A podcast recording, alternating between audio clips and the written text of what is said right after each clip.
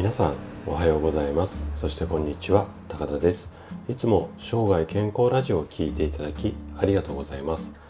今日はねニンニクについて話をしていきたいなというふうに思います。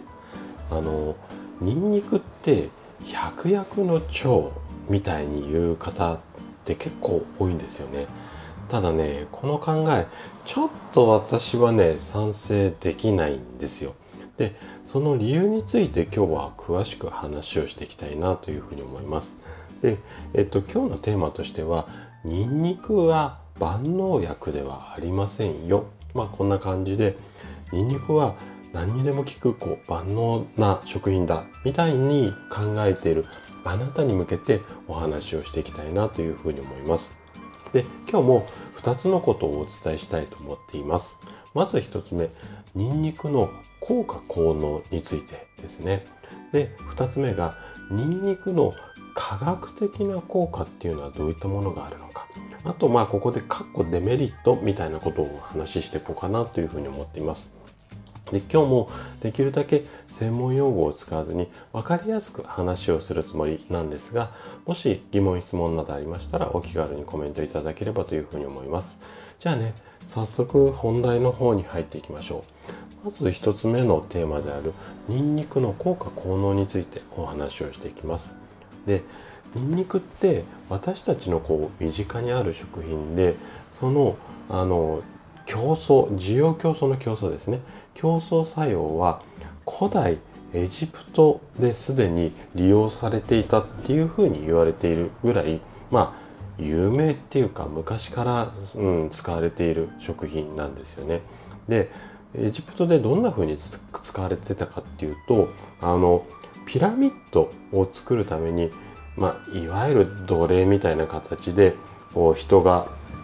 石を運んだりとか切ったりとかやってたみたいなんですけどもその時にこうしっかり作業させるためってあえて言い方をしますけどもさせるためにニンニクを食べさせてましたよ。まあ、こんな記録が残っているほど、まあ、歴史がある食品なんですよね。で、えっと、まあ、そのニンニクがこんなのに効きますよって、いわゆるこう、効果効能、これを現代版に翻訳っていうか、今言われてる効果効能っていうのが、まあ、主だったところでは4つぐらいあります。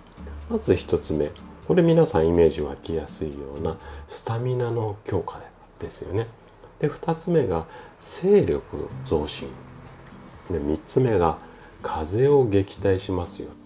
で4つ目は胃腸病とかを克服しますよ、まあ、この辺りが代表的な、まあ、効果効能なんですけども反対にねニンニク貧血なんていう症状があったりする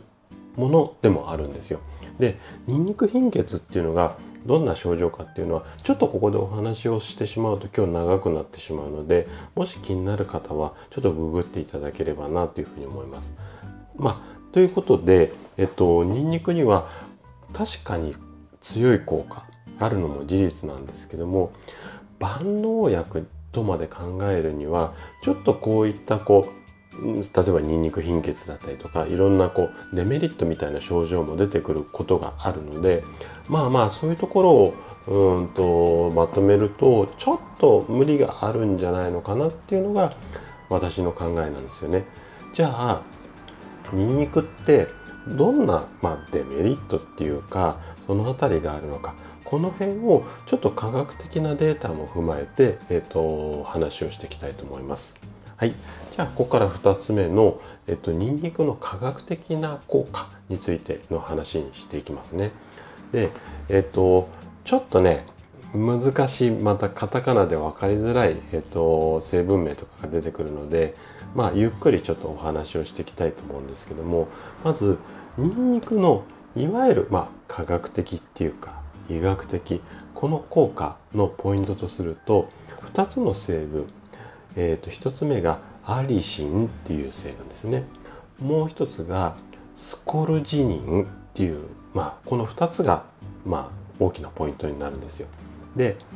アリシンっていうのはどういった効果があるのかなっていうと強力な殺菌だとか抗菌の作用があってコレラ菌だとかチフス菌この辺りに対してもあのいわゆる抗菌作用があるっていうような研究データのあるぐらいそのぐらい強力なものを持っています。でもう一つのスコルジニンなんですけどもこれはね血流を良くして体を温める効果まあニンニクで体が温まるよっていうのはこの辺りの成分が元になってるんですけどもこんな効果があるんですよね。でここまで聞くとすごくいいことだらけに見えるっていうか聞こえると思うんですがただねちょっとね、えーと、注意があって例えばその、うん、ニンニク食べ過ぎてアリシンだったりスコルジニンこれが、うん、多く体の中に入ってしまうとちょっとねデメリットがあるんですよ。で例えばなんですけどもアリシンなんかは食べ過ぎて要は強力な殺菌作用がガーって体の中にいっぺんに入ってしまうと腸内で